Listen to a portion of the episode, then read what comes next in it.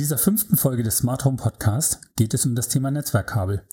Ich erkläre dir, wofür man sie im Smart Home verwenden kann, wie sie aufgebaut sind und warum du bei der Planung deiner Hausverkabelung das Thema Netzwerkkabel unbedingt mit auf dem Schirm haben solltest.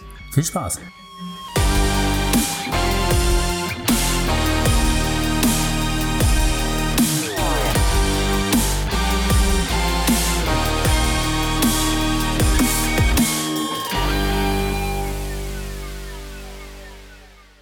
Hallo, ich bin's wieder, Holger Jurkert, und ich begrüße dich recht herzlich zu dieser Folge des Smart Home Podcast.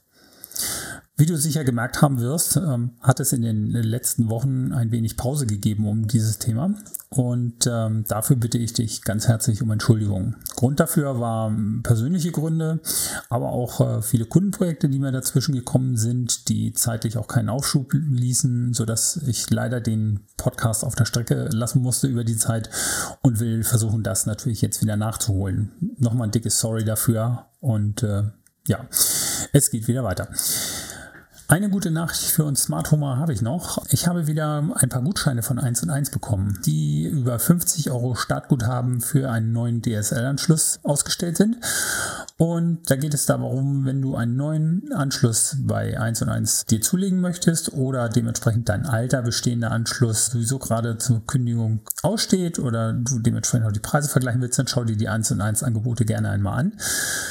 Die sind nämlich für uns Smart Homer super interessant, denn 1 und 1 bietet die Möglichkeit, dass du in deinem DSL-Anschluss auch gleich kostenfrei eine SIM-Karte hast. Das heißt, hast du eine Alarmzentrale oder eine Smart Home-Zentrale, die über GSM dementsprechend dich auch alarmieren kann, dann ähm, kannst du diese SIM-Karte dafür verwenden und äh, brauchst dann nicht eine extra Karte kaufen bzw. einen eigenen Tarif dafür abschließen.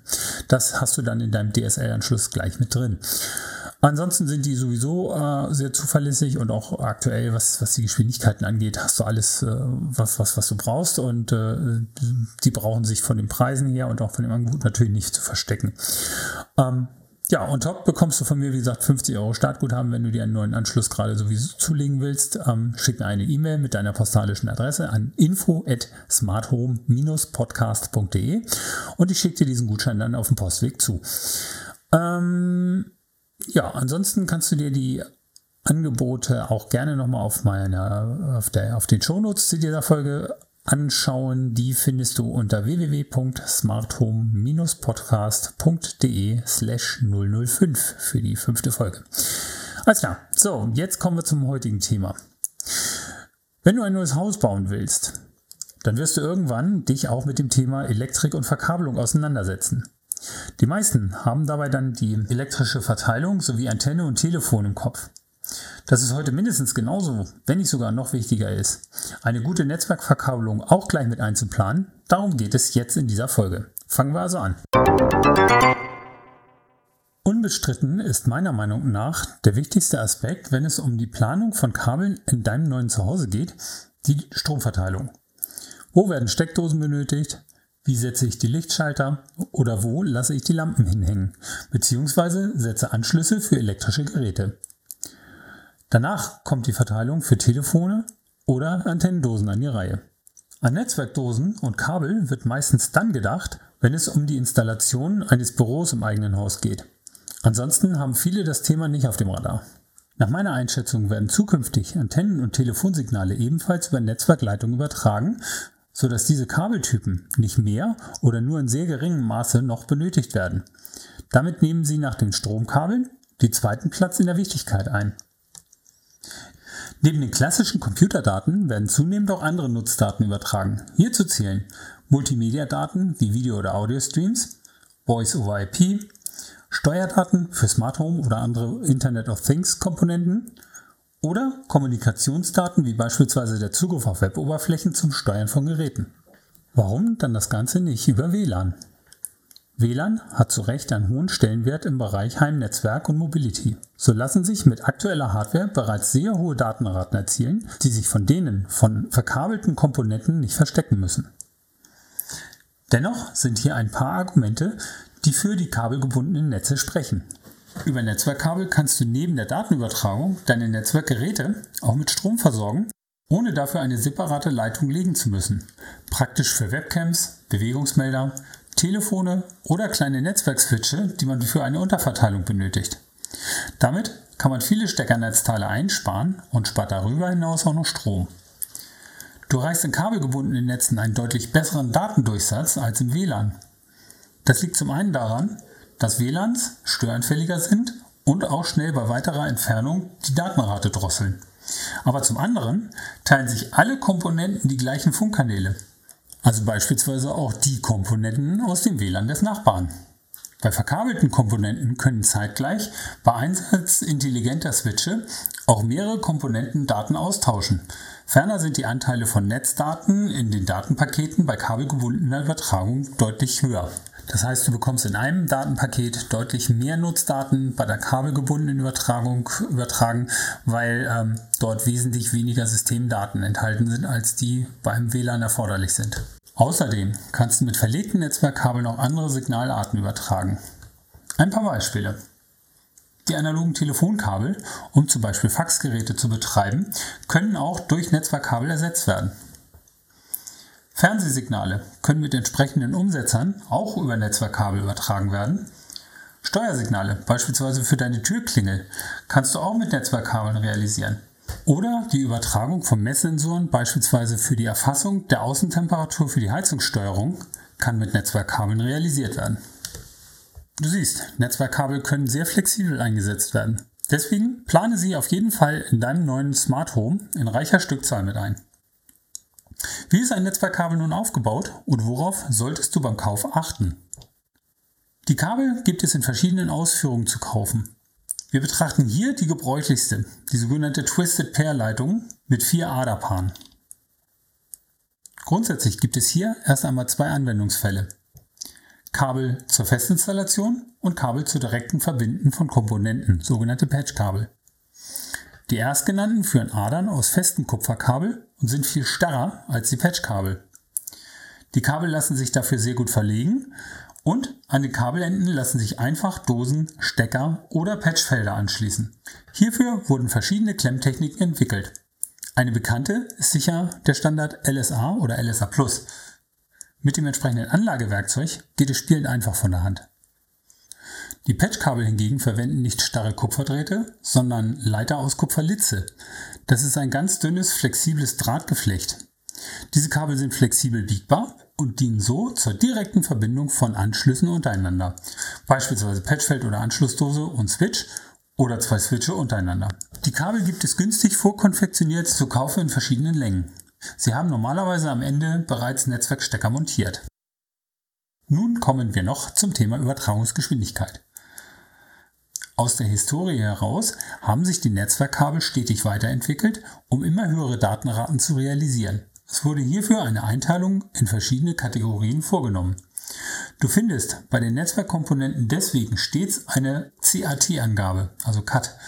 Eine Auflistung der Kategorien findest du ebenfalls in den Shownotes unter www.smarthome-podcast.de slash 005 für die fünfte Folge.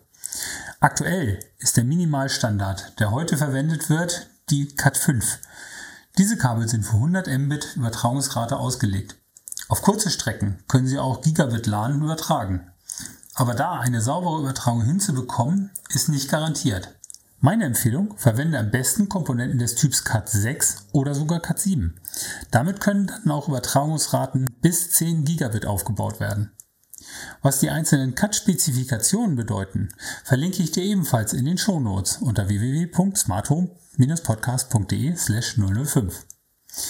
Ein wichtiger Hinweis noch. Berücksichtige, dass dein Netzwerk nur dann gemäß der gewählten CAT-Einstufung funktioniert, wenn alle Komponenten, die verwendet werden, also auch Stecker, Patchfelder oder Schnittstellen, diese Klassifizierung entsprechen.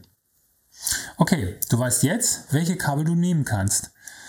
In den Shownotes findest du eine Zusammenstellung von Produkten, mit denen ich bei meinen Projekten sehr gute Erfahrungen gesammelt habe.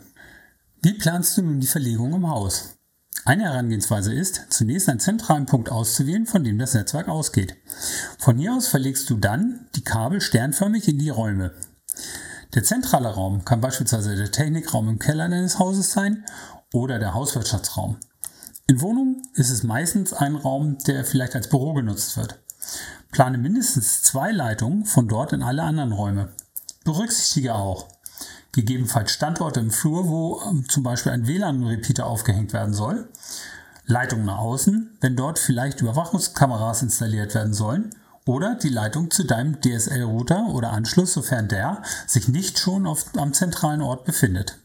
Überlege dir bei Räumen, die größer sind, ob du dort mehrere Netzwerkanschlüsse installieren willst, die unterschiedliche Funktionen erfüllen sollen oder gegebenenfalls kritisch für die Bandbreite sind.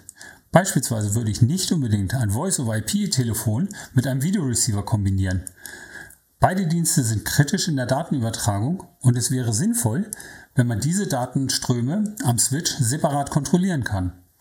Auch Anschlüsse, die von außen erreichbar sind, wie die Außenkameras, sollten direkt vom zentralen Ort kommen, um sie technisch gegen ein internes Netz absichern zu können. Welche Möglichkeiten es zur Absicherung gibt, dazu werde ich später einmal eine Folge veröffentlichen. Das ist schon sehr tief in der Netzwerktechnik und sprengt hier deutlich den Rahmen. Also, du weißt jetzt, wo du hin verlegen willst. Wenn du einen Grundriss deines Hauses oder deiner Wohnung hast, dann zeichne die Anschlüsse dort doch ein. Prüfe jetzt im nächsten Schritt, wie du die Kabel verlegen kannst, ohne dass sie als Stolperfallen dienen oder die Optik deines Zuhauses komplett verschandeln. Ich selber habe das Glück, in einem Bungalow zu leben, wo ich alle Leitungen in die Decke ziehen kann und dann über den Dachboden verlegt bekomme. Auch wenn du abgehängte Decken hast, ist das vergleichsweise einfach. Übrigens, um Kabel gezielt durch Decken oder Abdeckungen zu verlegen, habe ich für mich das Produkt Cable Scout entdeckt. Das verlinke ich dir auch nochmal in den Shownotes. Bei Cable Scout handelt es sich um ein Set bestehend aus ca. 1 Meter langen Fiberglasstangen, die man an den Enden immer weiter zusammenschrauben kann. Dadurch, dass diese Stangen zwar stabil aber auch sehr flexibel sind, kann man diese Stangen durch den Bereich, wo man durch will, sehr einfach durchfädeln. Denn das Kabel an den Enden befestigen und von der anderen Seite wieder rausziehen. Das Set ist zwar nicht ganz billig, aber die Zeitersparnis ist echt immens. Wie gesagt, ich habe dir das Set auch in den Shownotes verlinkt. Du findest dieses und die passenden Ergänzungssets bei meinem Partnershop reichelt.de. Für die Bereiche, wo du die Kabel nicht verstecken kannst, kannst du sie in Kabelkanälen verlegen. Und wenn sowieso gerade der Hausbau oder eine Renovierung oder Sanierung ansteht, dann plane die Verlegung der Kabel gleich mit ein, und zwar Unterputz. Am besten gleich mit Leerrohren und entsprechenden Verteilungen. Hier hilft dir dein Elektriker gerne auch mit Rat und Tat weiter. Oder wenn du Fragen hast, melde dich unter info at smarthome-podcast.de per E-Mail. Die Netzwerkkabel sind nun verlegt. Jetzt stellt sich noch die Frage, wie schließt man die am besten an? An deinem zentralen Punkt kommen ja alle Kabel zusammen. Hier schließt du die Kabel alle an ein Patchfeld an. Diese gibt es in den unterschiedlichsten Ausführungen. Überlege dir, ob du die Komponenten, die am zentralen Punkt installiert sind, nicht in einem Netzwerkschrank einbaust. Solche Schränke schützen die Teile vor Staub und dich vor dem Lärm, die manche Lüfter in einem Netzwerkswitch durchaus verursachen. Außerdem kannst du damit Ordnung in deine Verkabelung bringen. Patchfelder nehmen in ihrem Inneren die Kabel auf. Dazu haben sie bei jedem Anschluss entsprechend acht Klemmen, die farblich den Kabelfarben entsprechend gekennzeichnet sind. Meistens findest du zwei verschiedene Anschlussbelegungen, die gegebenenfalls mit A und B gekennzeichnet sind.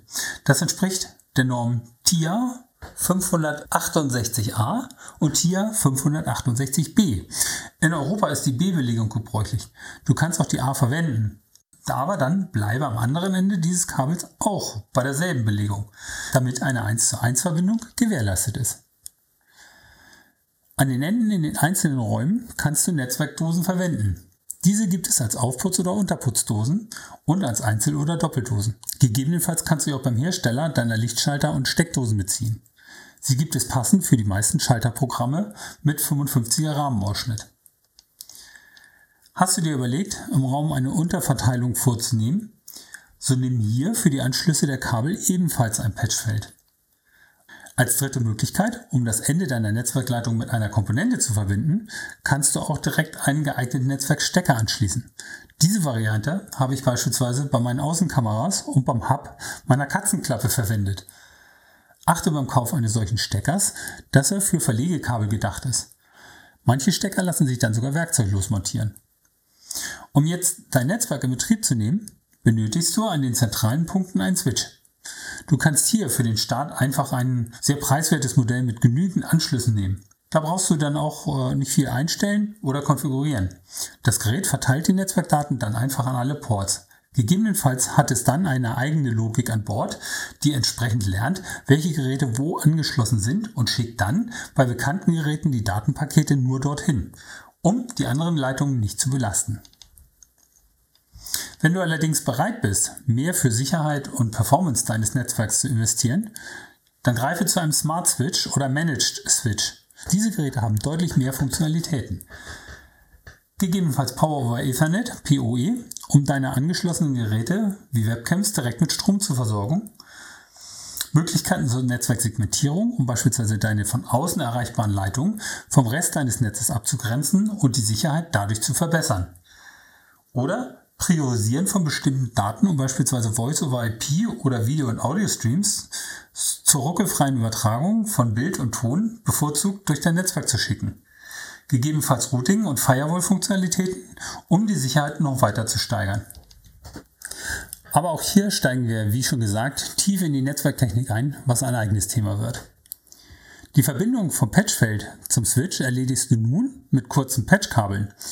In den Shownotes findest du Beispielbilder. Die Shownotes zu dieser Folge erreichst du unter www.smarthome-podcast.de slash 005. Damit kannst du loslegen, um deinen Smart Home zu vernetzen. So, das soll es erstmal für heute gewesen sein. Ich hoffe, die Show hat dir gefallen und ich würde mich über dein Feedback sehr freuen. Gib mir doch einfach deinen Kommentar in iTunes oder hinterlass ihn auf meiner Webseite www.smarthome-podcast.de. Ich würde mich über dein ehrliches Feedback echt freuen. Du hilfst mir damit, die Show zu verbessern und, wenn die Bewertung dementsprechend gut ist, natürlich auch für eine höhere Reichweite dieses Podcasts zu sorgen. Das kommt natürlich vielen Leuten zugute, die den Podcast noch nicht gefunden haben und äh, erhöht für mich die Reichweite und damit die Sichtbarkeit dieses Podcasts. Und ich kann damit natürlich auch dann durchaus Hersteller motivieren, ähm, gegebenenfalls Content für diesen Podcast beizusteuern. Also, hinterlass dein Feedback, hinterlass deine Bewertung und ähm, ja, ich hoffe, wir hören uns in der nächsten Folge wieder. Bis dahin wünsche ich dir eine tolle, smarte Woche und ja, bis dann. Dein Holger.